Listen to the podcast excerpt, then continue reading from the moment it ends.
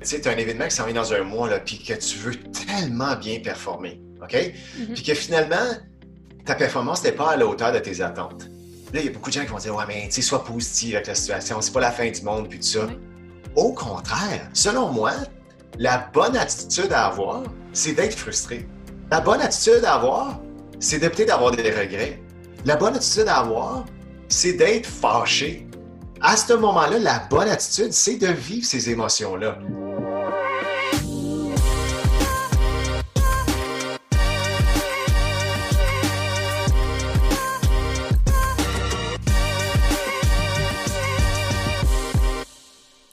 Salut tout le monde et bienvenue à un autre épisode du podcast Fever Talk. C'est Magali qui est avec vous aujourd'hui. Puis je suis vraiment excitée de, de l'épisode aujourd'hui parce qu'on a la chance d'avoir un invité vraiment spécial. euh, Quelqu'un de très occupé, mais qui a pris le temps de, de- de- discuter avec moi. En fait, on s'est parlé. euh, lui était en direct euh, du Québec et moi j'étais dans le dans notre motorisé en direct des Alpes en France. Puis, en fait, notre invité, c'est quelqu'un qui est une sommité dans son domaine. Son domaine, c'est la préparation mentale. Il est un coach en préparation mentale. Son nom, c'est Jean-François Ménard. Vous avez peut-être déjà entendu parler de lui. Jean-François a travaillé avec des artistes du Cirque du Soleil, a travaillé avec des athlètes olympiques euh, du type euh, Michael Kingsbury. Il est très impliqué dans sa préparation. Euh, Michael Kingsbury en ski acrobatique, bien évidemment. Des athlètes comme Tessa Virtue et Scott Moore en partin artistique. Euh, des athlètes comme Laurent Duvernay-Tardif. Bref, certains des meilleurs athlètes au monde, Jean-François, a fait partie de leur préparation mentale pour atteindre le niveau de performance qu'ils ont atteint. Donc, c'est c'est quelqu'un qui a énormément de vécu, énormément d'expérience. Puis moi, j'ai travaillé avec Jean-François aussi euh, au niveau de ma préparation mentale pendant des années. Puis, euh, c'est spécial parce que je ne travaille plus de façon très régulière avec Jean-François. On se parle une fois de temps en temps, mais moins régulièrement qu'avant. Par contre, euh, Jean-François m'a appris tellement de concepts qui me suivent euh, à tous les jours que j'ai l'impression, j'ai presque l'impression qu'il est toujours avec moi. Puis euh, récemment, l'an dernier, Jean-François a écrit un livre qui s'appelle L'Olympien au bureau. Puis j'ai lu le livre récemment et ça m'a donné envie de discuter avec Jean-François de certains des concepts qu'il touche dans son livre. En fait, en résumé, le livre, euh, ce que, Jean-François fait dans son livre, c'est qu'il prend plusieurs des concepts qu'il enseigne normalement à des athlètes de haut niveau, puis il transpose ça pour des gens qui ont un travail normal. Parce qu'en fait, il a raison, il dit une des grandes différences entre les athlètes puis les gens qui ont une carrière plus traditionnelle, c'est que les athlètes sont entourés d'entraîneurs tout le temps, puis ça nous permet de toujours vouloir apprendre puis pouvoir s'améliorer. Par contre, dans le monde du travail habituel, il n'y a pas énormément d'entraîneurs, euh, de coachs qui accompagnent les gens à travers leur carrière, mais ça n'empêche pas qu'il y a plusieurs gens qui essayent d'atteindre un niveau optimal de performance, de, que ce soit pour être plus efficace ou pour atteindre un, objectif quelconque dans leur carrière. Euh, et vraiment, dans son livre, c'est ce gap-là que Jean-François vient combler. Puis euh, il partage énormément d'histoires, de concepts, de diagrammes, de tout est vraiment bien écrit dans son livre pour nous faire comprendre certains des, des concepts de comment on peut s'améliorer, comment on peut être plus optimal, comment on peut être plus performant. Puis il fait beaucoup de parallèles, comme je disais, entre le milieu du sport et le milieu du travail. Donc, à travers notre conversation aujourd'hui, moi, j'ai lu le livre, comme je vous disais, puis j'ai choisi quelques concepts qui m'avaient touché particulièrement. Honnêtement, on aurait pu parler pendant trois heures, je pense, mais on a, on a gardé ça en 60 minutes. Puis, entre autres, euh, les concepts qu'on touche, on parle de qu'est-ce que c'est en fait d'être fort mentalement. C'est à la base de la préparation mentale, je pense, puis dans notre culture, on entend souvent il faut que tu sois fort mentalement, mais c'est très vague comme concept. Et qu'est-ce que ça veut vraiment dire d'être fort mentalement? Alors, avec Jean-François, on déconstruit un petit peu ce concept-là. On parle de qu'est-ce que c'est être fort mentalement, qu'est-ce que c'est de choisir la bonne attitude? Euh, c'est quoi la bonne attitude? On parle de la différence entre avoir une bonne attitude et avoir une attitude positive. Euh, un peu plus tard, on parle de concentration, comment optimiser sa concentration, puis comment se concentrer sur les bonnes choses. Euh, on parle aussi de, du fait de rester un student of the game, ce qui veut dire toujours vouloir apprendre, toujours vouloir s'améliorer. Bref, pour moi, c'était une conversation très stimulante dans laquelle j'ai appris énormément et euh, j'espère que vous allez apprendre aussi. Alors, euh, je vous souhaite une bonne écoute et sans plus attendre, voici ma conversation avec Jean-François Ménard. Ben, JF Ménard, mon Dieu, je suis vraiment contente de te parler. Merci de, ta générosité de prendre le temps de, vouloir discuter avec nous aujourd'hui. Euh, c'est le fun parce que ça fait longtemps qu'on ça fait longtemps qu'on s'est pas parlé.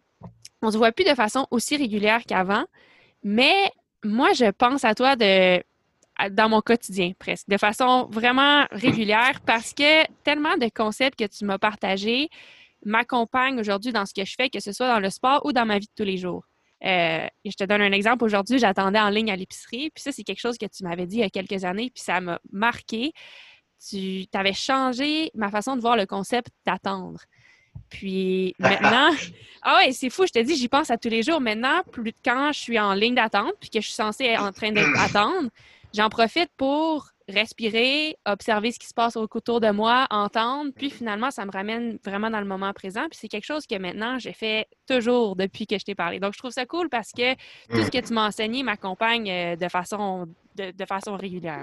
Et tant mieux. Puis tu sais, ça, c'est un bon exemple, Mag, aussi, qu'il y a beaucoup d'habiletés psychologiques qu'on peut entraîner euh, à titre d'athlète, athlète, qu'on peut, qu'on peut faire à l'extérieur de notre sport. Puis, euh, tu sais, ton mm-hmm. concept d'attendre, je, présume que je l'avais expliqué de la même façon que je l'explique encore aujourd'hui, c'est que quand tu es dans un, mode attente, tu aimerais mieux être ailleurs. Mm-hmm. Euh, tu préférais être, tu sais, quand tu attends en ligne à l'épicerie, mais tu préférais être au comptoir en train de payer puis t'en aller. Qui veut dire que tu n'acceptes pas où est-ce que tu es.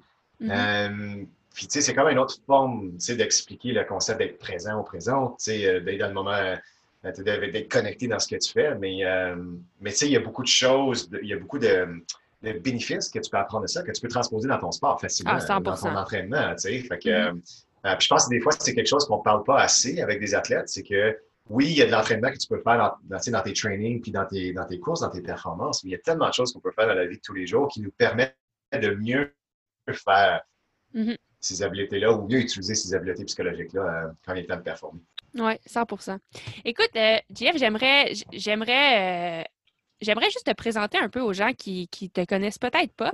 Puis je pense que la meilleure personne pour te décrire, c'est toi-même. Donc, est-ce que tu peux nous dire comment te ah! décrirais-tu?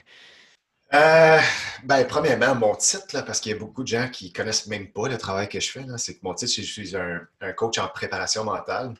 Souvent, on est associé, on est associé à des, on est appelé des psychologues sportifs c'est pas vrai parce qu'on est, moi personnellement, je suis pas un psychologue, j'ai pas étudié en psychologie clinique. Euh, fait que moi, j'ai un bac en kinésiologie, j'ai vraiment étudié la science du sport. J'ai fait une maîtrise spécialisée en préparation mentale, donc pour pouvoir aider les athlètes à pouvoir mieux performer. Donc, pour mettre les choses peut-être au clair dès le début, c'est que moi, je travaille pas nécessairement avec des gens qui ont des problèmes mm-hmm. euh, ou tu sais que euh, même que si je, quand je rencontre quelqu'un qui a plus des, des, des, besoins que je dirais plus cliniques ou personnels, c'est comme situation de dépression, des troubles d'anxiété sévère, puis tout ça. Mais moi, je réfère. J'ai des gens qui m'aident avec ça, qui ont, qui ont, une formation clinique qui peut, qui peut aider ces gens-là. Mais moi, c'est vraiment axé sur la performance. Mm-hmm. Comment tu peux être plus concentré dans ce que tu fais? Comment tu peux être plus confiant, confiante dans ce que tu fais? Euh, comment tu peux mieux te préparer pour un événement que tu sais qui va te rendre vulnérable euh, ou anxieuse euh, ou qui va vraiment te déstabiliser et te rendre très émotionnel? comment on fait pour rester motivé, engagé dans ce qu'on fait? puis là, j'en passe, il y a beaucoup de choses que je fais, mais fait que, euh, fait que ça, c'est moi. J'ai, ça fait, écoute, ça fait déjà, Mag, euh, ça fait 14 ans que je fais ça déjà. Wow. Euh, fait que moi, j'avais commencé ma petite business quand je suis sorti de l'université. Puis, puis là, j'ai passé cinq ans au Cirque du Soleil à être le préparateur mental du Cirque du Soleil au siège social international à Montréal, de 2008 à 2013. Puis ça, ça a été vraiment des belles années. Là, je, travaille avec des gens extraordinaires qui venaient de partout sa planète. Euh, puis là, j'ai ma propre entreprise qui s'appelle Cambio Performance depuis 2013. Mm-hmm.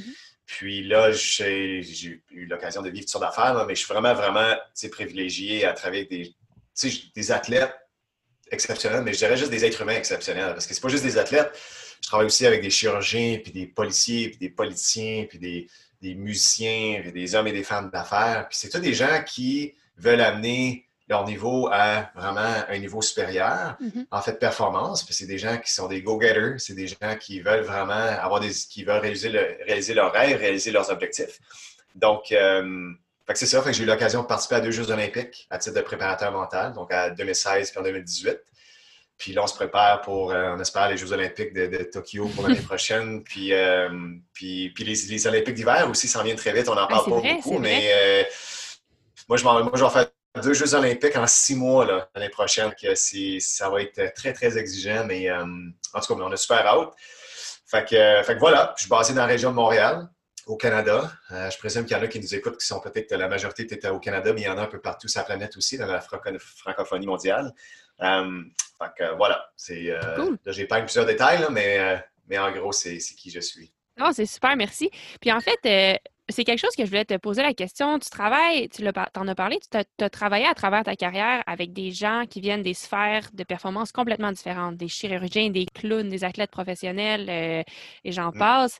Euh, quel parallèle vois-tu entre ces différentes personnes, les différentes sphères de, de, performance? Puis qu'est-ce que ça t'amène à toi de pouvoir travailler avec des gens qui viennent de milieux complètement différents?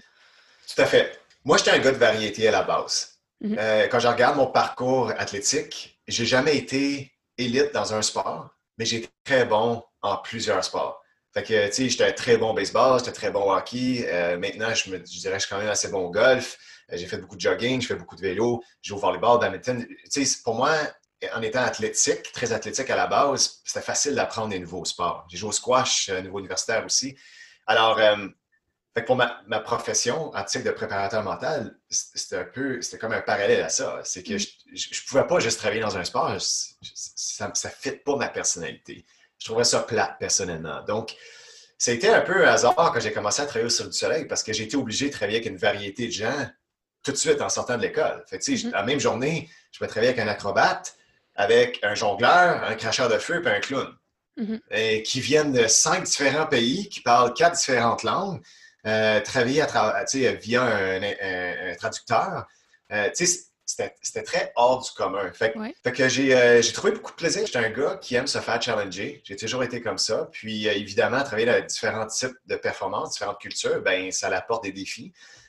puis ce que j'ai surtout remarqué, Mag, c'est que chaque sport, chaque sphère de performance a sa propre culture. Puis en ayant travaillé dans tellement différentes cultures sportives et de performance, et de, de, je dirais juste de performance de haut niveau, même comme des policiers ou des politiciens, euh, ben, je, me retrouve à enseigner des choses d'une culture à l'autre. Ah, puis tu sais, toi, comme à titre de, cycliste en, vélo montagne et cyclocross, tu connais ce que tu connais. C'est normal, parce que quand on est élite dans un sport, on est tellement exposé à tout ce qui est autour de nous, mais il y a tellement d'affaires que tu ne sais pas non plus. Ah, qu'un skieur de boss va faire, ou un, athlète en athlétisme va faire pour se préparer, ou un politicien va faire pour se préparer pour un discours important à un moment de pandémie.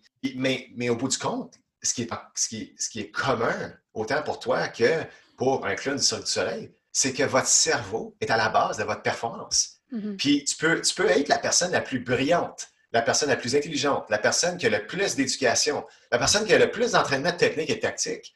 Mais si tu n'es pas capable de gérer la pression d'un moment, si tu n'es pas capable de pouvoir accepter le fait que tu vas être inconfortable dans un moment très important en performance, puis de devoir performer sur demande, mais finalement, toute ton intelligence, ton éducation, ton entraînement technique ne vaut plus grand-chose. Non, c'est vrai. Puis, tu sais, aux Jeux olympiques, particulièrement, tous les athlètes sont prêts techniquement, tactiquement, sont tous, sont tous forts physiquement, sont puissants, sont flexibles, sont tous entraînés au niveau physique de façon exceptionnelle. Mais ceux qui performent bien versus ceux qui ne performent pas bien aux Jeux olympiques, c'est ceux qui sont capables de gérer les Jeux olympiques. C'est clair.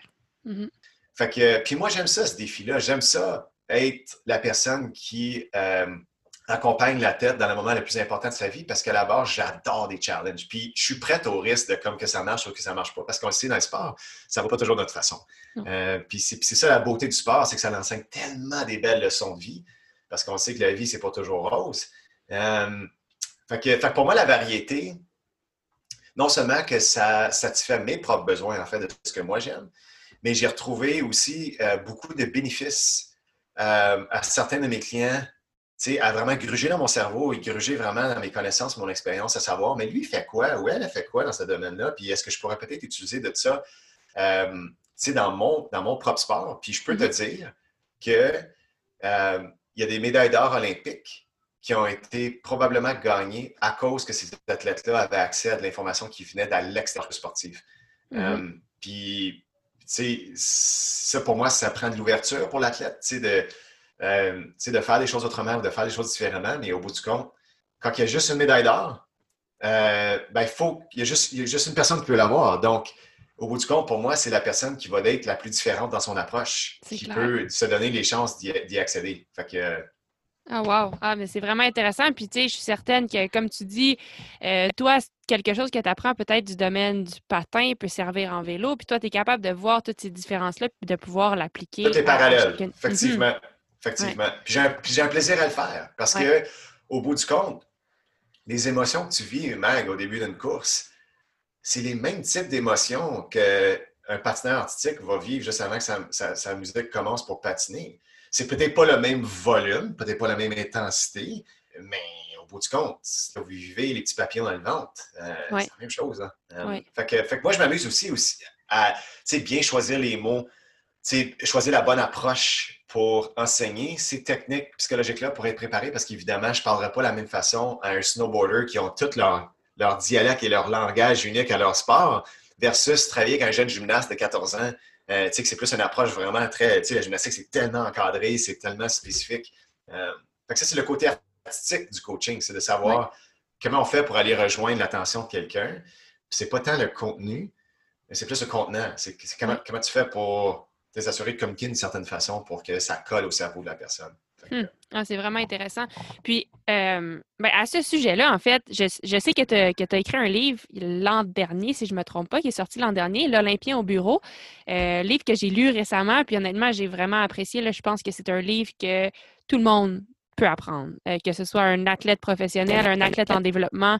et, ben, je veux dire, le livre a été écrit pour euh, les gens au bureau, les gens qui ont un travail qui n'est pas nécessairement d'athlète professionnel. Puis est-ce que c'est de là que l'idée t'a venue, euh, de, que, l'idée t'est venue d'écrire un livre? tu t'es rendu compte que, dans le fond, tu avais toute l'expérience que tu avais acquis dans le milieu artistique sportif s'appliquait directement aux gens qui travaillent euh, des, des, emplois, je, m'excuse du terme, mais plus, plus traditionnels peut-être? Tout à fait. Il y a quelques raisons que j'ai écrit le livre. La première mm-hmm. raison, c'est que je trouvais que dans le monde littéraire de la psychologie du sport, euh, les, choses qui étaient publiées, il manquait de, il manquait de livres, surtout francophones, euh, pour enseigner justement des trucs, que ce soit applicable. Euh, mm-hmm. Il y a des livres sur la psychologie du sport, mais ça demeure beaucoup théorique. Puis, comme tu as vu dans mon livre, c'est chaque chapitre, j'offre un paquet de stratégies. J'utilise des, des diagrammes visuels pour permettre à quelqu'un de comprendre, faire des associations avec ce que je suis en train d'expliquer.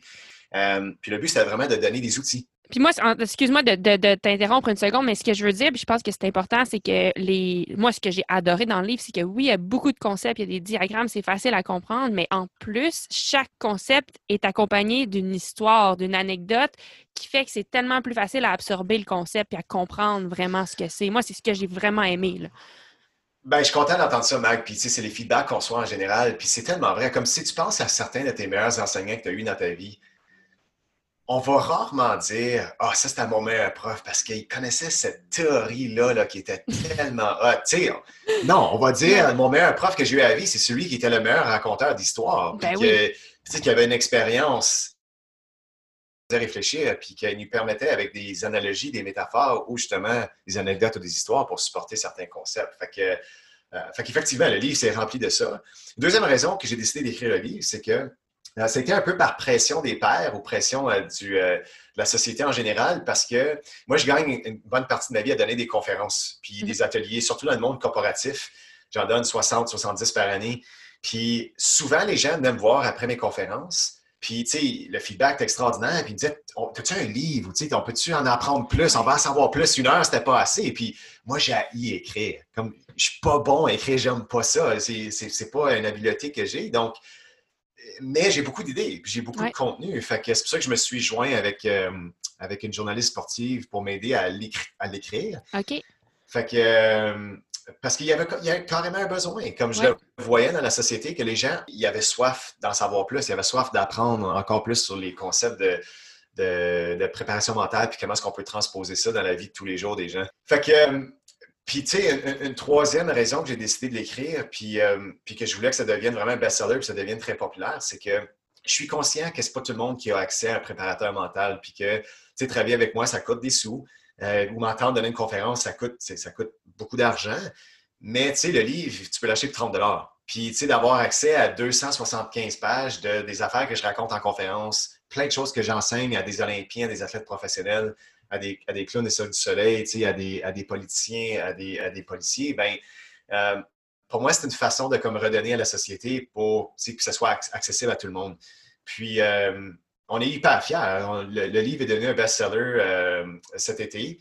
On savait, on savait qu'on allait en vendre beaucoup à cause qu'on savait que la demande était là, mais c'est toujours le fun de devenir officiellement un best-seller. Puis, puis là, même, on a euh, traduit le livre en anglais. Puis là, l'application du livre anglophone au mois de janvier, le 26 janvier. Fait que ça, on s'attend vraiment, évidemment, le marché anglophone est gigantesque. Là, fait qu'on s'attend vraiment à un, grand succès avec ce livre-là aussi. Fait que, fait que c'est ça. Fait que c'est, euh, ça a été euh, tout un projet. C'est beaucoup de travail écrire un livre, mais en même temps, encore, été un good challenge. Ça m'a tellement forcé à synthétiser toutes mes idées puis à mettre ça sur papier. Et puis, mm-hmm c'est un, peu un de mes défauts, c'est que j'ai tellement d'informations dans ma tête, j'ai tellement de choses que je vais enseigner, euh, mais des fois, ça manque, ça manque un peu de, il manque d'ordre dans, toutes mes idées. Puis le livre m'a forcé à mettre de l'ordre dans tout ça. OK. Euh, fait que c'était vraiment un projet personnel important pour moi.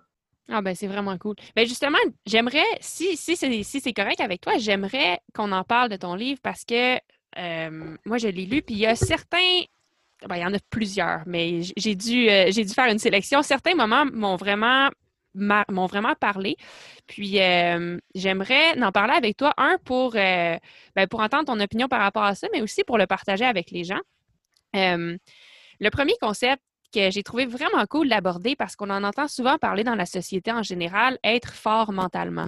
Qu'est-ce que ça veut dire être fort mentalement? On l'entend partout. Il faut que tu sois fort mentalement. C'est quelque chose qui est, qui est requis, mais peu de gens se posent la question vraiment qu'est-ce que c'est d'être fort mentalement? Puis toi, dans ton livre, tu l'adresses, puis tu as une définition euh, pour être fort mentalement que tu partages, que j'ai trouvé incroyable parce que les mots, à mon avis, sont extrêmement bien choisis. Quand on l'écrit, la définition, puis qu'on se met à y réfléchir un peu, euh, ta définition, si tu me permets de la lire, euh, avoir la capacité de choisir la bonne attitude même quand un défi ou une situation difficile réussit à nous déstabiliser. on va gratter un peu cette définition-là, si c'est correct avec toi, mais juste avant, euh, peux-tu nous dire comment toi, tu es venu avec cette définition-là d'être fort mentalement?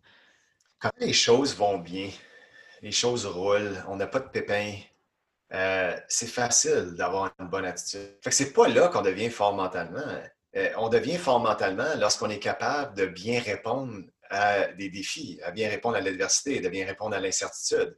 Euh, je donne toujours l'exemple de quand tu lèves des poids, Mac, dans le gym, si tu lèves des poids qui sont toujours bien trop faciles, trop légers pour ta capacité, où est-ce que tu es rendu à ce moment-là, si tu es capable de, tu sais, faire, je, donne, je, donne, un exemple, euh, comme le squat, par exemple. Euh, si tu es capable de squatter 175 livres, par exemple, mais que tu squattes juste 80 livres constamment, tu ne deviendras pas plus forte physiquement. Parce que c'est trop facile. Ça, c'est comme mentalement, les choses vont bien, sont faciles. Le 80 livres, bon, on roule avec ça. Mais si tu veux devenir plus forte physiquement, mais tu vas avoir une stratégie qui est bien réfléchie à OK, 175, c'est mon maximum, je vais essayer 180, 185, peut-être moins de répétitions, puis là, je vais rebaisser peut-être un peu pour pouvoir remonter. Puis éventuellement, ta nouvelle normale, tu c'est rendu peut-être 185 livres. Donc, tu as dû vivre des inconforts, du mal, tu avais mal aux jambes, tu as difficulté à utiliser la technique comme il faut mais tu es rendu à une autre étape. Mm-hmm. Mentalement, c'est la même chose. Tu sais, de choisir d'avoir une bonne attitude dans une situation où est-ce que tu n'es pas supposé de l'avoir, euh, ou est-ce que c'est tes défis, puis il faut que tu réfléchis, mais tu, quand même, tu choisis de bien répondre. Ça, c'est tough. C'est pas mm-hmm. facile. Puis de plus en plus que tu fais ça, mais là, éventuellement, ça prend quelque chose qui est plus grand pour te défier. Oui. Comme lever des poids. Tu sais, le 175 livres, éventuellement, devient quelque chose facile. Pourquoi? Parce que tu as trouvé une façon de de persévérer à travers ces 175 livres-là pendant tes squats. Donc, tu sais, le, le concept d'apprendre comme être humain, c'est qu'on est à quelque part et on veut se rendre ici. Puis il y a un gap entre les deux. Il y a de l'inconnu. On ne sait pas combien de temps ça va prendre avant de se rendre ici, mais il faut être surtout curieux à savoir, OK, mais je vais me sentir comment ici pour accéder? Puis, d'être inconfortable, c'est correct, justement, de ne pas trop savoir à quel, moment tu vas t'y rendre, mais faut que tu l'essayes pour le savoir. Euh, puis, tu sais, je, donne aussi souvent l'exemple que pour moi, il y a une grande différence entre avoir une bonne attitude puis avoir une attitude positive. Ah, ben, je suis content que tu en parles parce que moi, c'est quelque chose que j'avais souligné ici. J'étais comme, pour moi, ça veut dire beaucoup. Il y a une grosse nuance entre bonne et positive. J'adore que dans ta définition, tu utilises le mot bonne.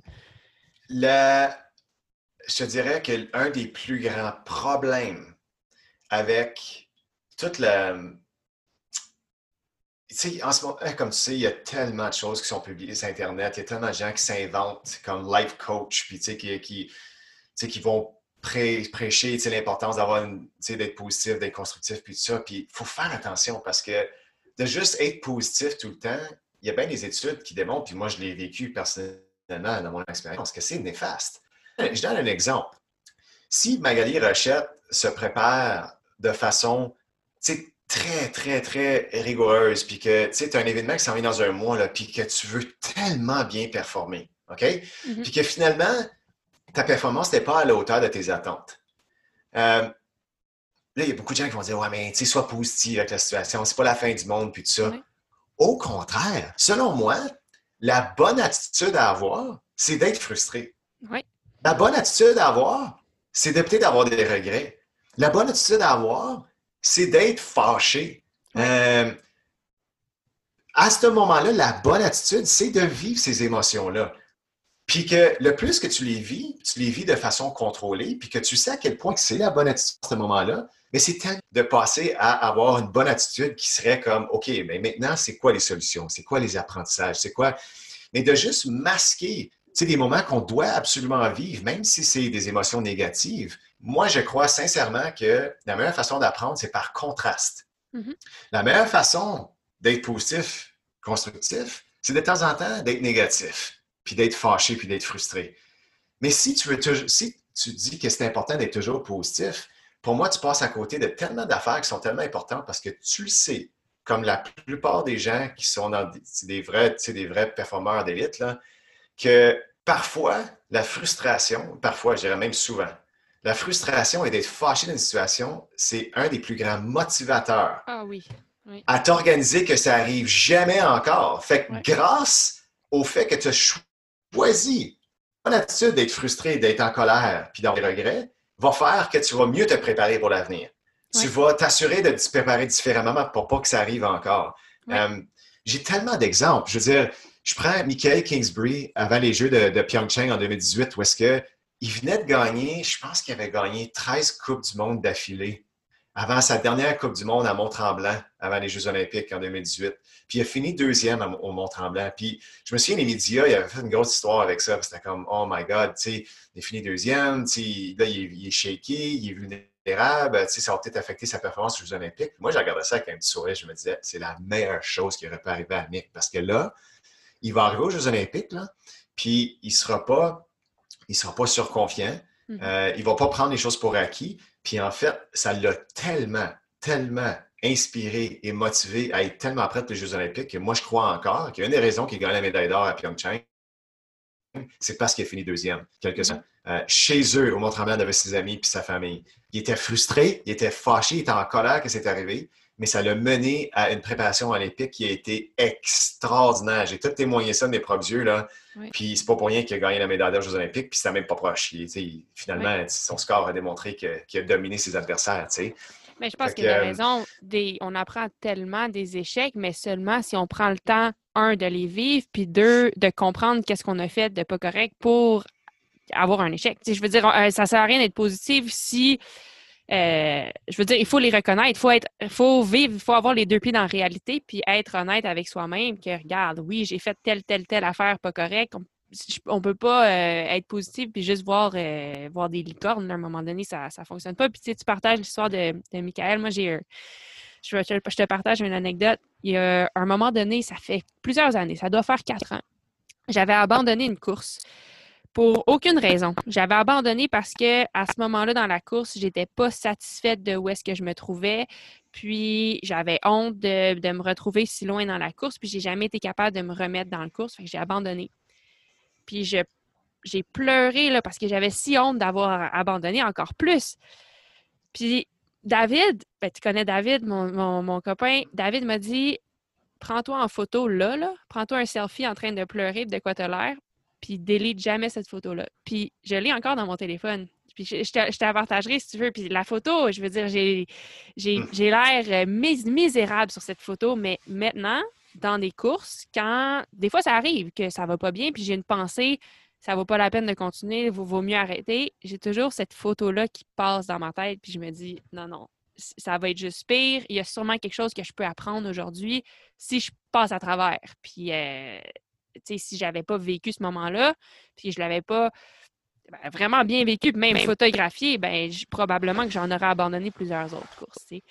Puis, je pense un, autre, euh, à, ce sujet-là, quelque chose d'autre que tu partages dans ton livre, c'est que euh, oui, bien vivre le moment difficile, c'est d'avoir la bonne attitude, mais tu sais, ça veut pas dire non plus de s'apitoyer. Puis tu dis quelque chose que moi, qui m'a vraiment, j'ai trouvé vraiment intéressant. Tu dis s'apitoyer sur son sort, c'est comme se bercer dans une chaise bien confortable. Ça apporte un certain apaisement momentané, mais ça nous mène nulle part. Alors, tu sais, je pense que de trouver la bonne attitude, c'est vraiment de trouver l'entre-deux entre l'attitude trop positive puis l'attitude qu'on s'apitoie sur son sort. Euh, je pense que c'est peut-être je sais pas ce que tu en penses, mais à mon avis, de, se retrouver où est-ce qu'on est en ce moment sans jugement, puis d'être honnête avec ça, puis après ça, ben, euh, prendre les étapes qu'il faut pour, pour devenir plus fort mentalement, finalement. Mais tu sais, Mag, euh, tu le sais, moi, je suis, euh, j'habite au Québec depuis des années, mais originalement, moi, je viens d'Ontario, puis je suis fièrement québécois depuis plus d'une douzaine d'années. Puis j'ai eu l'occasion de travailler avec toutes sortes de cultures au niveau mondial. J'ai travaillé avec au-delà de 40 différentes cultures avec mon travail sur du Soleil, puis même maintenant, j'ai des clients un peu partout sur la planète. Puis je dois dire que, les Canadiens français, on est vraiment unique au niveau mondial. C'est comme on, est vraiment des êtres humains très respectés, puis que c'est super intéressant, vraiment, on pense différemment, puis je suis vraiment fier de ça. Et une de nos plus grandes faiblesses, c'est qu'on est tellement vite à se critiquer, euh, on est tellement vite à se plaindre, à chialer, euh, puis tu le vois, je veux dire, on, manifeste pour à peu près tout. Euh, on, on, est, on, est, on est très vite à critiquer les autres, on est très vite à se critiquer. Les gens qui ont beaucoup de succès dans, dans, notre province, on, a, tendance à les critiquer avant de, reconnaître leur succès puis de vraiment les supporter. On est, on est fait de même. Mais ce qui est dangereux avec ça, c'est que quand on parle de bâtir sa confiance en soi, l'être humain, notre cerveau est fait de façon à ce qu'on carbure sur des accomplissements. On est juste fait de même. Fait, en, portant attention à ce qu'on fait de bien, en portant attention à nos petites victoires, euh, on va plus croire en nos moyens, on va être plus motivé, on va être plus engagé. Notre estime de soi va changer. Euh, mais c'est pas en se critiquant. De plus en plus que tu mets ton focus sur ce que tu as, mal fait, ou au lieu de travailler avec la situation, tu travailles contre elle, tu penses à comment ça devrait être au lieu de comment, comment la situation est, tout simplement. Euh, notre cerveau n'est pas fait de fonctionner comme ça pour pouvoir avancer et progresser. Mm-hmm. Donc, mon analogie de la chaise berçante, je trouve qu'elle est très puissante parce que ça fait du bien se bercer. Mm-hmm. ça fait du bien. Mais ce n'est qu'un qu'un temporaire. Mm-hmm. De la même façon que de se plaindre et de chialer, si on y pense vraiment, là, quand on est dans cet état-là puis on se plaint et on chiale, ça fait du bien sur le coup. Mais ça ne l'amène pas à des solutions, ça ne l'amène pas à, à être, être meilleur. Tout ça, puis puis je suis pas en train de dire que de chialer de se plaindre, il faut absolument s'en débarrasser. Ce que, ce que je veux que les gens comprennent, c'est que faut que ce soit court. Il mm. faut, que ce soit, que ce soit limité. Euh, parce que, tu sais, on, on, crée des, certaines émotions dans notre corps quand on a un mindset comme ça. Puis je donne toujours l'exemple de, si tu penses, là, tu marches sur un quai, un beau lac calme, puis tu prends une pierre, euh, puis une pierre pourrait représenter une pensée que tu as, OK? Une, façon de voir la situation. Puis que tu lances la pierre dans l'eau, qu'est-ce que la pierre va faire dans l'eau? C'est que ça va créer un trou. Puis ensuite, les répercussions de ça, c'est que tu vas avoir des petites vagues qui vont se mm-hmm. créer, OK? Mais ce qu'on sait par rapport à ces vagues-là, c'est qu'avec le temps, ils vont disparaître.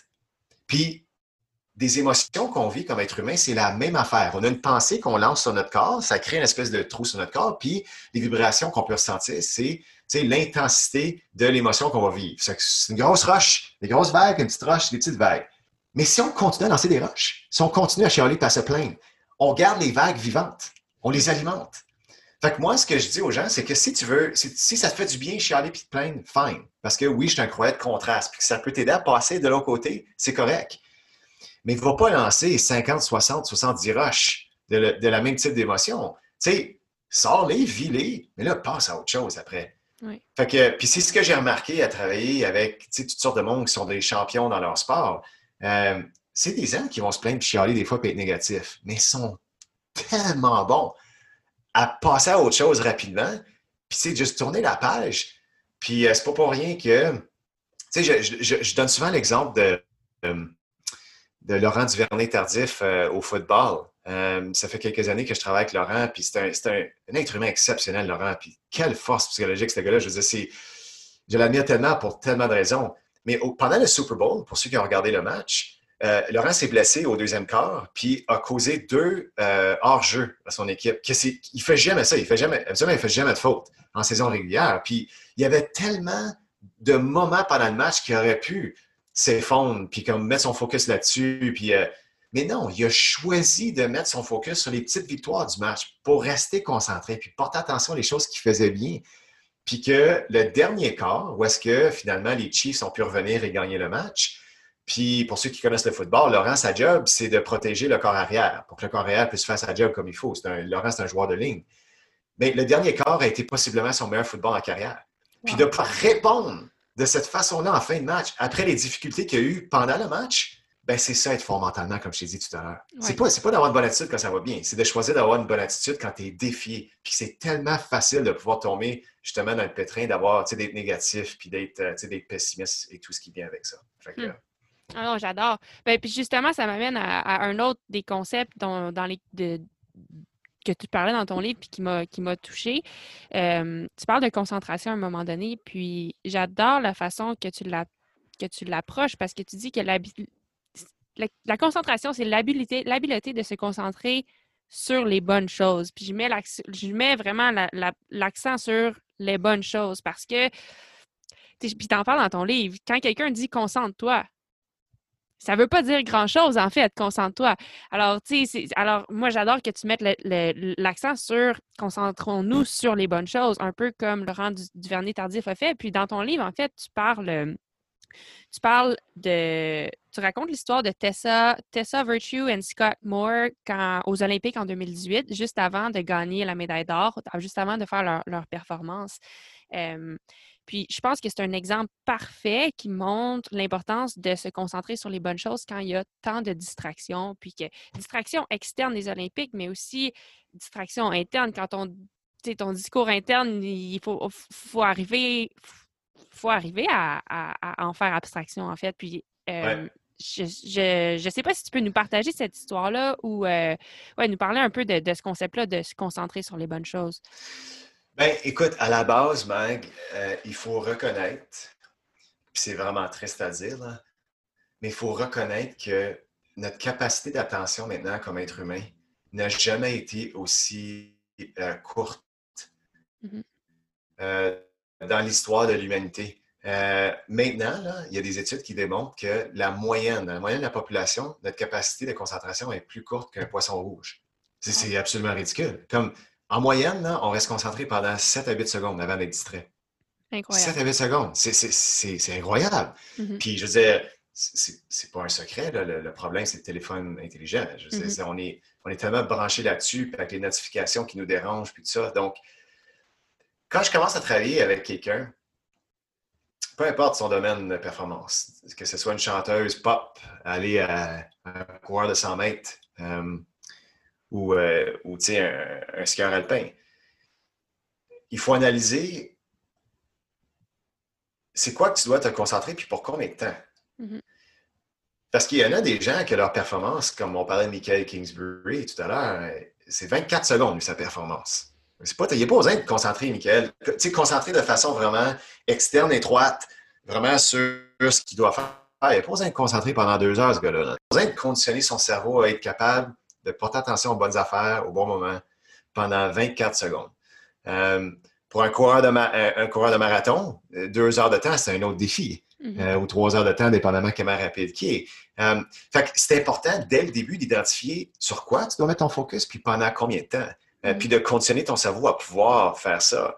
Euh, puis tu sais, toi qui fais des courses, parce que tes courses, ne durent pas cinq minutes, là. Euh, tu sais, es là pendant plusieurs minutes, puis tu sais que c'est pas évident de rester vraiment connecté et concentré sur les bonnes affaires pendant X nombre de temps. Mm-hmm. Mais l'exemple de Scott Pitessa,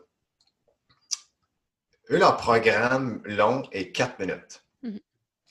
Puis de rester vraiment 100% concentré sur chaque petit détail pendant quatre minutes de temps, c'est pratiquement impossible.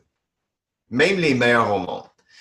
Pourquoi? Parce que euh, on n'est pas des robots. Euh, nos, cerveaux sont faits pour penser. Tu ne peux pas arrêter un cerveau de penser, il va penser. c'est juste une question de diriger les pensées sur les bonnes affaires. Mais ce que moi j'ai dit à Scott Pitessa, puis on a, on a travaillé ça pendant des années avant les Jeux olympiques, c'est moi je veux pas que vous soyez concentré de façon parfaite pendant quatre minutes. Je veux que vous devenez bon à vous pogner, à être déconcentré pour pouvoir ramener votre attention rapidement. Mm-hmm. Puis, on, écoute, c'était tellement drôle parce que, tu sais, leur performance aux Jeux Olympiques était extraordinaire, puis tout le monde disait, waouh, c'était parfait. Puis, euh, mais quand tu t'assois avec Scott ça, tu leur demandes d'expliquer leur performance, c'était pas parfait. Puis même ça m'avait partagé qu'il y avait quatre ou cinq moments où est-ce qu'elle s'est pognée à être distraite mm-hmm. dans le programme, mais elle n'a pas été distraite pendant. Elle s'est pognée rapidement, puis elle a pu revenir. Fait que ça n'a pas paru. Les juges n'ont pas remarqué, justement, que ça n'a pas eu d'impact sur la façon qu'elle a fait ses pas sur la glace. Euh, parce qu'elle a pu se pogner rapidement et revenir. Mais ça, c'est du conditionnement psychologique parce qu'on a pratiqué ça pendant des compétitions et des compétitions en préparation des Jeux olympiques. Fait que, tu sais, puis il ne faut jamais oublier aussi que, tu on dit être concentré qui veut dire que la concentration, c'est un état d'esprit. La concentration, ce n'est pas une habileté. Ce n'est pas quelque chose qu'on fait, c'est quelque chose qu'on est. Qui veut dire que il faut penser à notre environnement, il faut penser à se créer des conditions pour qu'on puisse tomber dans cet état-là. Fait que moi, je parle beaucoup, là, tu sais, euh, je, fais beaucoup de travail dans le monde corporatif, puis euh, j'ai fait beaucoup de travail pour une compagnie de, euh, d'informatique. C'est des, programmeurs, puis j'en parle un peu dans mon livre d'ailleurs à un moment donné. Puis, tu sais, c'est un travail qui demande tellement de concentration pendant des heures par jour. Euh, je leur ai donné plein, plein de trucs justement pour créer des conditions favorables pour qu'ils puissent être extrêmement concentrés sur leur travail. Mais je dis, je leur ai fait comprendre, c'est impossible d'être concentré pendant 8 heures de temps sans prendre de pause. Fait que là, on a, on a développé des stratégies pour qu'ils prennent des pauses efficaces au, chaque heure, heure et quart, pas pendant une demi-heure de temps, des petites pauses de 5-10 minutes, prends une petite marche, va manger, boire de l'eau, euh, marche autour du bloc dehors, reviens. Puis leur efficacité a remonté de façon significative. Puis, les, puis les commentaires que j'ai reçus, c'était super intéressant, ont été on n'a pas besoin de se forcer à se concentrer, ça arrivait de ça. Hmm. Wow. puis, on, puis on oublie l'importance de. Tu sais, comme en ce moment, là, moi, je voulais être avec toi, ici, présent pendant une heure de temps mais mon téléphone n'est pas dans ma vision. Mm-hmm. Il n'y a rien de mon téléphone qui peut me déranger. Il n'y a pas de buzz. Il n'y a pas personne qui peut me déranger en ce moment. J'ai arrêté. Mais mon ordinateur, toutes les choses qui pourraient pas c'est mon compte Skype, qu'il y a bien des gens qui vont contacter. Ouais, j'ai tout éteint. j'ai contrôlé mon environnement pour que ce soit tellement plus facile. Je n'ai pas besoin de me forcer à être concentré avec toi. Mm-hmm. Je suis juste dans l'état de concentration parce que mon environnement a été bien pensé. ah ben, c'est vraiment intéressant. Puis moi, c'est quelque chose que je travaille beaucoup en fait parce que ben, je, veux dire, je pense qu'on peut toujours s'améliorer à ça. Puis des fois, ben, des fois, je me, je me, pogne à être. Euh, regarde, tu vois, en, fait, en, ce moment, on est en Europe, puis on fait des courses. Tous les pays sont en confinement total, mais les courses ont encore lieu. Puis euh, j'avais une course samedi matin, puis on a appris vendredi que euh, le pays dans lequel on courait allait être en confinement. mais nous, notre situation ici, c'est qu'on n'a pas on n'a pas loué rien. On, est, on vit dans, un, dans une vanne, dans un, un motorisé. Parce que on savait qu'il y avait des possibilités que certains pays, certains pays ferment leurs frontières. Puis on avait peur d'être pogné dans un pays, pas pouvoir sortir de là. Donc, on s'est dit, le motorisé, c'est une façon pour nous d'avoir toujours un toit sur la, pour dormir, puis de pouvoir se mobiliser.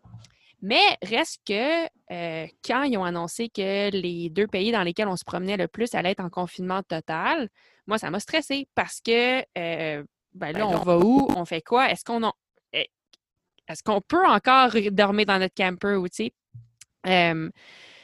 puis ce matin-là, ça, ça a bousillé mon discours intérieur avant la course. J'ai eu énormément de difficultés à me concentrer sur la bonne chose. Puis normalement, j'arrive à le faire, mais là, ça, c'était comme une étape. C'était plus que qu'est-ce que j'arrivais à contrôler, puis j'en étais consciente que j'étais pas concentrée sur la bonne chose. Puis j'essayais sans cesse de ramener mon focus à ce que je sens, c'est ce que je ressens, ce que je vois, ce que j'entends, ce que je peux contrôler moi-même pour revenir. Puis... Mais j'y arrivais pas. Puis, euh, mmh. en fait, ce que je trouve intéressant, c'est qu'en lisant ton livre, euh, tu parles de. Tu nous racontes l'anecdote de Tessa et Scott aux Olympiques, comment le moment s'est passé. Mais on en prend aussi que à travers vos rencontres, en début de, dans le début que vous avez commencé à, travailler ensemble, Tessa te pose cette question-là, entre autres, comment je fais pour me calmer quand mon dialogue intérieur m'entraîne vers le négatif? C'est tellement le fun de comprendre qu'elle pose la question, puis finalement, elle arrive à, faire la performance quand même comment on fait? Est-ce que c'est normal qu'en situation stressante, notre discours interne négatif est peut-être plus fort puis se fait entendre un petit peu plus ou euh, Ouais. OK. Euh, j'ai quelques réponses par rapport à ça. La, première, c'est que faut se rappeler que de ne pas penser à quelque chose, c'est de tout simplement penser à autre chose. Par défaut, notre cerveau ne peut pas porter attention à deux choses en même temps. Même si on pense qu'on est capable de le faire, c'est pas vrai. Tu portes attention vraiment à une chose, puis tu changes ton focus à une autre affaire, puis peut-être tu vas revenir, mais c'est jamais en même temps. Donc, si tu portes attention à des, paroles négatives que tu as dans ta tête, mais c'est parce que tu choisis de porter attention à ça. Mm-hmm. Euh, puis tu peux facilement décider de penser à un entraînement que tu as bien fait deux jours passés à ce moment-là. Ça ne veut pas dire que tu ne vas pas revenir à ces pensées négatives-là, mais au moins, tu es, sorti du contexte un peu puis tu reviens. Mais là, tu peux toujours retourner aussi à des bonnes affaires qui se sont passées. Puis, souvent, nos, euh, nos pensées négatives sont des questions qu'on se pose. Comme par exemple, je vais être à la hauteur de mes attentes en fin de semaine? Point d'interrogation. À la fin de cette saison, est-ce que mes commanditaires vont quand même me supporter? Point d'interrogation. Qu'est-ce que mes euh, partisans vont penser de moi après cette défaite-là? Point d'interrogation. Puis, si on pense à la signification d'une question, comment à un moment donné, là, si tu es dans un centre d'achat et tu as besoin de la salle de toilette, tu poses la question à quelqu'un, et où la salle de toilette? Point d'interrogation. Tu cherches une réponse. Mm-hmm. Right? Tu cherches quelqu'un qui va dire la toilette, ben, là-bas, tu tournes à droite, est juste là. Super, merci. Puis là, faut, là, tu as un plan, là, tu t'en vas, tu sais quoi faire. OK? Mais c'est la même chose dans notre cerveau.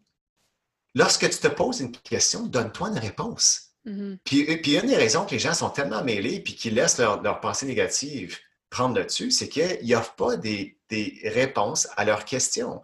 Puis moi, j'avais un athlète à un moment donné, avait une performance très, très importante, je voyais que la, on était dans une salle de, physio, puis l'athlète recevait des, des, traitements, puis je voyais que l'athlète était dans sa tête. Puis, puis là, à un moment donné, j'ai dit, euh, T'es-tu correct? Qu'est-ce qui se passe? T'es silencieuse, on t'entend plus. Puis là, je dis, ben, tu je me pose plusieurs questions par rapport à demain. Puis là, moi, j'avais juste dit vite demain, j'ai dit, ben, tu te donnes-tu des réponses, tu sais? Puis là, elle est sortie de la, table, puis elle m'a regardé, puis elle a dit, ben non, c'est pour ça que je suis mêlé. Puis tu sais, à la, puis, sais, à la base, pense-y, puis j'espère que les gens qui vous écoutent font un lien aussi avec leur propre langage négatif. C'est souvent des questionnements qu'on a. Euh, mais donne-toi des réponses à tes questions. Puis même si les réponses ne sont pas tout à fait vraies, le cerveau, autant que c'est une machine sophistiquée, la façon qu'il fonctionne, c'est très simpliste. Il va croire ce qu'il entend, ton cerveau. C'est pas compliqué, là. Puis un exemple de ça, c'est que tu as sûrement à un moment donné raconté une histoire qui était un peu exagérée ou tu as peut-être inventé une histoire, puis tu l'as racontée tellement de fois qu'à un moment donné, tu arrives à y croire. Oui, c'est vrai. Fait que, fait que, fait que ton ne croit pas nécessairement juste la vérité. Il va croire ce que tu lui donnes comme information. Euh, puis, tu sais, même si tu penses à des comédiens ou des conférenciers que la plupart de leurs histoires sont exagérées ou, inventées, ben, ils vont se répéter les histoires 15, 20, 30, 50 fois avant de les partager sur scène devant un public. Euh, pourquoi? Parce qu'ils veulent que ça sonne crédible, mais qu'à un moment donné, tu deviens tellement convaincu de ton message que c'est comme si c'est la vérité. Mm-hmm. Fait que, euh, fait que c'est ça. Fait que, ça, ce serait une chose que je dirais, c'est que ton cerveau peut juste penser à une chose à la fois. Fait que la meilleure façon de ne pas penser à quelque chose, c'est de penser à autre chose. Puis de s'assurer de, se donner des réponses à tes propres questions. Fait que, fait t'assurer que le message dans ta tête ne reste pas toujours un point d'interrogation, mais que tu aies aussi un point d'exclamation de temps en temps, que ce soit affirmatif par rapport à ce que tu souhaites vraiment. Ah, j'adore. ouais. Puis tu sais, euh, souvent, on, on entend l'importance, de, ben, comme j'ai mentionné tout à l'heure, d'être positif. Euh, mais, mais, rarement les gens vont ça. pourquoi c'est important d'être positif finalement? OK, tout le monde l'a dit, tout le monde l'a dit, puis je, je, comprends, mais pourquoi? Puis je donne souvent l'exemple de, tu sais, quand tu vas à l'épicerie, puis tu as une liste de, disons, comme 20 items que tu as besoin d'acheter. Tu as besoin d'acheter du lait, de la viande, des céréales, du yogourt. Bien, ce que tu vas écrire sur ta liste, c'est ce que tu as besoin. Oui. Right? Peux-tu t'imaginer si on écrivait sur la liste qu'on n'a pas besoin? Eh boy! je n'ai pas besoin de l'eau, je n'ai pas besoin du poulet, je n'ai pas besoin. Non, mais pense-y! C'était vraiment vrai, ouais. Tu sais, en étant négatif, je, je ne serais pas capable, je ne serais pas à la hauteur. Ben, c'est comme si tu écris une liste d'épicerie dans ta tête, puis pense-y. Si tu écrivais une liste d'épicerie, le 20 choses que tu n'as pas besoin, tu l'écris, tu la mémorises parce que tu la relis 4, 5, 10 fois, pareil comme qu'on se répète ces choses-là négatives dans notre tête. Qu'est-ce qui va te sauter aux yeux quand tu vas arriver à l'épicerie? C'est tout ce qui est sur ta liste. Toutes les choses que tu n'as pas besoin. Puis qu'évidemment, c'est pas très efficace, c'est pas très pratique. Puis la raison qu'on écrit ce qu'on souhaite, ce qu'on a besoin, c'est parce que on sait très bien que dans une épicerie, tu as comme 75 000 items que tu peux acheter. Mais en ayant une liste de 20, tu l'as écrit, tu l'as mémorisé, ça te saute aux yeux. Tu, la seule chose que tu vois, c'est ce que tu as besoin. Tu ne vois même pas les autres affaires. Oui. Ah, puis, tu es efficace, tu sors de là, puis tu as fait ta job. Donc, tu sais, moi, ce que j'adore de mon travail, c'est que le, tout le monde est différent. Il n'y a pas personne qui est pareil par rapport à, à gérer justement leur langage interne, puis comment ils vont travailler avec leurs émotions, puis euh, euh, fait que, c'est jamais pareil. Il y a beaucoup de diversité, mais au bout du compte, la perception que tu décides de construire par rapport à ce qui s'en vient a un impact gigantesque sur tes comportements. Gigantesque. Euh, si tu dis quelque chose va être dur, ça va être tough, tu vas avoir de la misère, ben, se brise, se brise. Plus souvent qu'autrement, c'est ça qui se passe. C'est vrai. Euh, tandis que quand tu dis ça va être le fun, j'ai hâte d'y aller, j'ai hâte d'apprendre, ça va être un beau défi, ben, surprise, surprise, c'est un petit peu plus facile à gérer. Euh, c'est comme l'exemple des cours à l'école qu'on aime et qu'on n'aime pas. Si tu penses à les cours qu'on n'aimait pas, tu penses à ton discours que tu avais avant d'arriver dans le cours. Tu te donnais mais pas de chance. Tu disais déjà que ça va être long, ça va être plat, tu ne veux pas être là. Euh, puis, le contraire pour les cours que tu aimes. Mais tu sais, le cours est pareil pour tout le monde. Puis les cours que tu n'aimais pas, Mag, à l'école, il y en a qui aimaient ces cours-là. Fait c'est pas le cours comme tel qui est important, c'est la façon que tu décides de l'aborder. Mm-hmm. Fait que euh, ah, je, je m'amuse pas mal à parler de ces choses-là, puis ça a vraiment un impact. Euh, Jeff, je ne prendrai pas beaucoup plus de ton temps, mais il y a un dernier concept que j'aimerais discuter avec toi brièvement euh, parce que de te parler, ça, m'encourage à, à, continuer d'être un student of the game, justement, puis de continuer à apprendre. C'est un concept que tu abordes dans ton livre. Puis, être un student of the game, la façon que tu, le décris, c'est d'être à l'affût de, ce qui, peut nous aider à évoluer et à progresser et avoir la détermination de le mettre en pratique par la suite. Puis, je trouve que c'est tellement vrai. Tu du moment qu'on arrête de vouloir apprendre, ben, c'est le moment qu'on commence à régresser.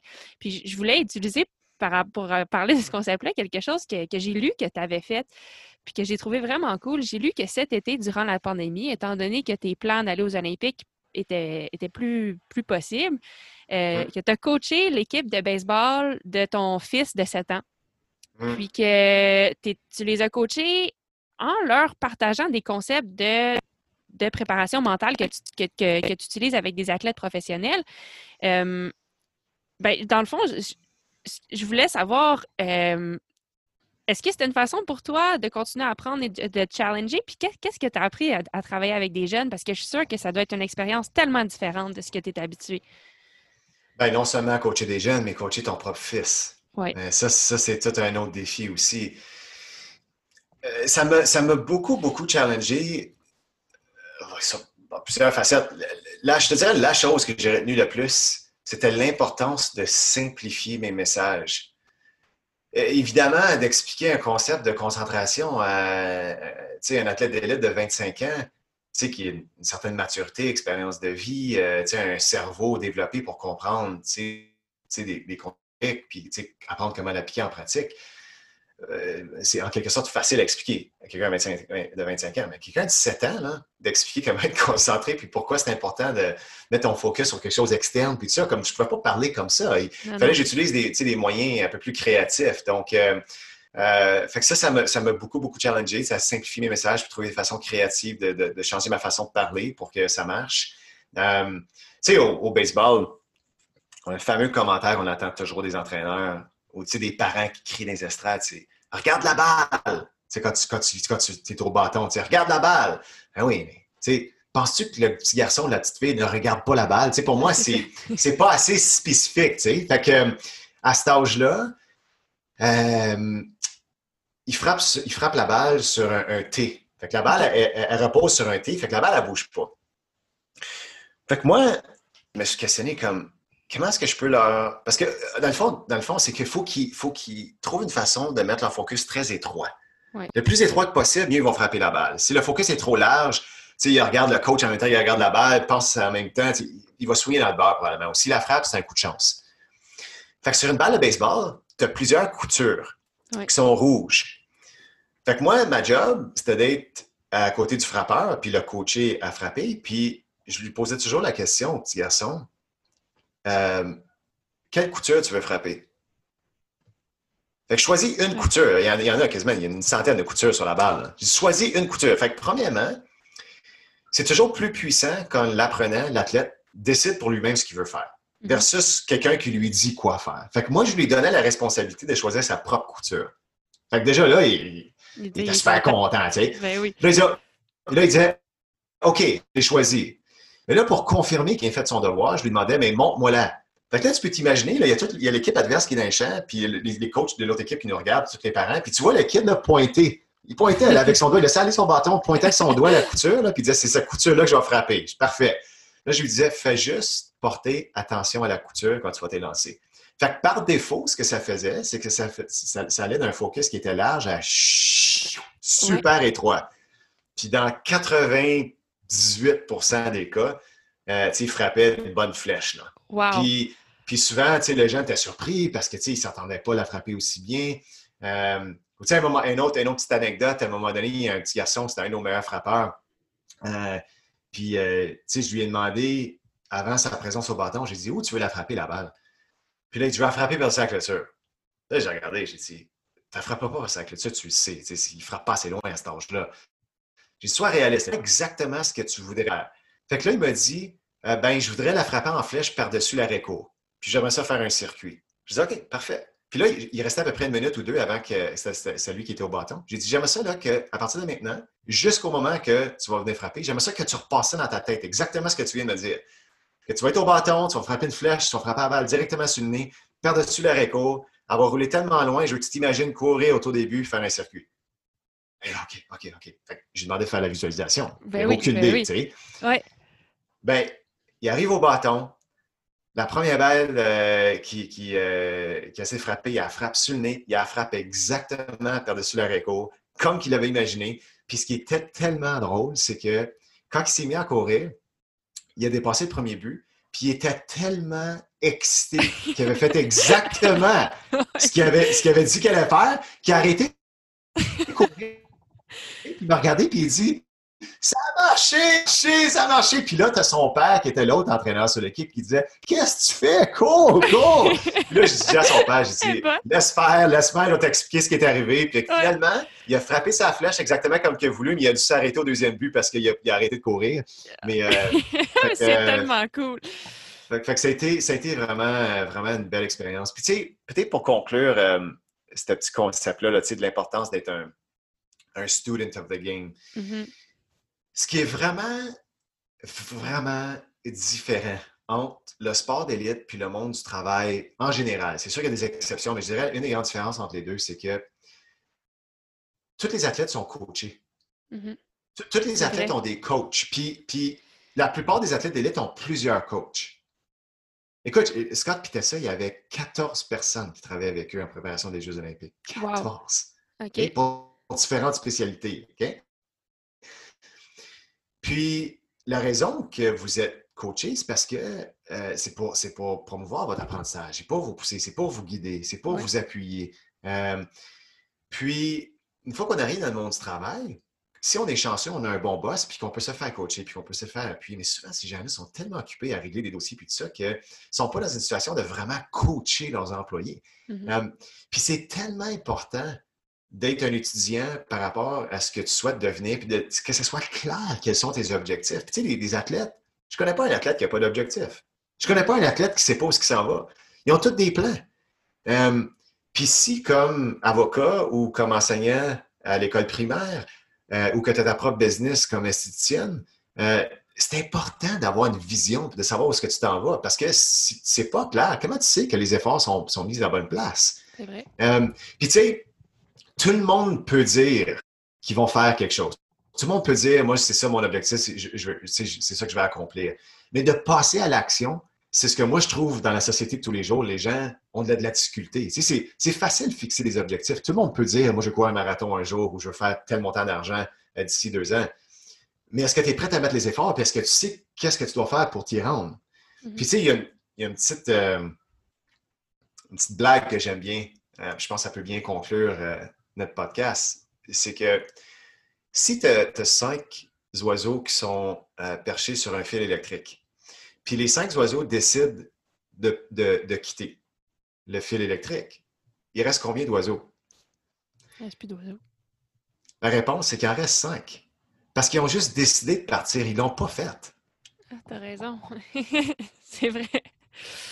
Et il y a tellement de monde dans tous les domaines qui décide bien des affaires, puis qui parle de bien des choses, mais que de passer à l'action, puis de se rendre vulnérable, puis d'être correct à échouer, puis de devoir repenser leur plan, puis de devoir s'adapter, euh, puis d'échouer plus souvent que de réussir. Parce que tu sais, comme athlète, tu sais, c'est le fun de te voir sur un podium, c'est de te voir, te, voir gagner, puis tout ça, mais tu échoues bien plus souvent que tu gagnes. Ben oui, ben oui. Puis tu sais, puis ça, ça forge un cerveau, puis c'est pas pour rien que parmi les meilleurs employés qu'on voit dans des entreprises, c'est des anciens athlètes. Mm-hmm sont tellement, tellement conditionnés. Puis pense, pense-y, je veux dire, on appelle ça des entraînements, tes, tes, trainings, mais tu entraînes de quoi? Fait que ton objectif, c'est tu arrives à l'entraînement de telle façon, puis de sortir de l'entraînement meilleur. Oui. Mais il faut que tout le monde ait un peu, peu importe ton domaine, un peu la même, la même approche. Puis je ne suis pas en train de dire que tout le monde devrait être élite dans ce qu'ils font. Mais tout le monde est capable de, s'améliorer. Mm-hmm que ce soit minimal ou maximal, tout le monde est donné meilleur, peu importe ce qu'ils font. Puis euh, c'est important de savoir qu'est-ce qu'on doit faire pour justement y arriver. Ah, j'adore que tu termines avec ça parce que, en fait, une des questions que j'avais, puis tu y as répondu sans même que je la pose, j'allais te demander pourquoi c'est important d'être performant. Puis je pense que tu l'as répondu. Dans le fond, l'important, c'est pas d'être performant, mais c'est de. Je pense qu'on ressort. On grandit en tant que personne, puis on ressort une satisfaction à s'améliorer. Puis à travailler envers quelque chose. Puis, en fait, tu, tu, le dis dans ton livre à un moment donné, tu dis les grands athlètes comprennent que performer n'est pas nécessairement de se mesurer aux autres. Performer, c'est surtout de se mesurer à soi-même. Puis, je pense que tu l'as très bien dit avec, ton, avec, avec, avec ce que tu viens de nous partager. Effectivement. Effectivement. Cool. Ben, JF, euh, je peux pas te remercier assez. Merci énormément. Puis, euh, je pense que, écoute, moi, juste de reparler avec toi, ben, ça me motive à vouloir encore plus m'améliorer. Puis, j'espère que les, que, les, que les gens qui nous écoutent aujourd'hui auront, auront le même feeling. Fait que je te, je te remercie beaucoup.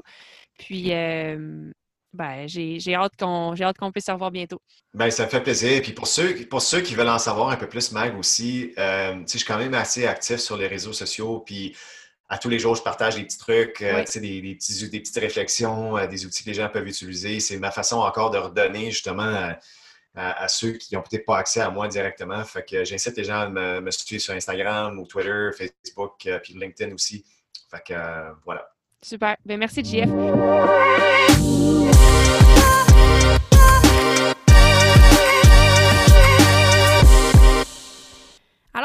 Encore une fois, un gros merci, Jean-François. On est vraiment privilégié que tu aies voulu partager ces concepts-là avec nous. Si vous avez apprécié la conversation puis que vous aimeriez en, savoir plus par rapport à Jean-François, son livre L'Olympien au bureau est à vendre dans toutes les bonnes librairies ou même sur Amazon. Et sinon, je vous invite à le suivre sur Facebook, Twitter, Instagram. C'est vrai qu'il est très actif. Puis en fait, euh, il partage même à chaque semaine un extrait de son livre. Et à chaque semaine, il partage aussi un petit vidéo euh, dans lequel il nous explique des nouveaux concepts. Alors, euh, c'est vraiment agréable de le suivre parce qu'on apprend beaucoup. Donc, si ça vous intéresse, je vous invite à suivre Jean-François sur Instagram. son compte, c'est j.f.ménard. Puis sur Facebook, Jean-François Ménard. Et enfin, sur Twitter, JF Baramba Ménard. Et si vous êtes intéressé de regarder sa compagnie, c'est Cambio Performance avec un K, K-A-M-B-I-O, performance.com. Merci, puis à la semaine prochaine!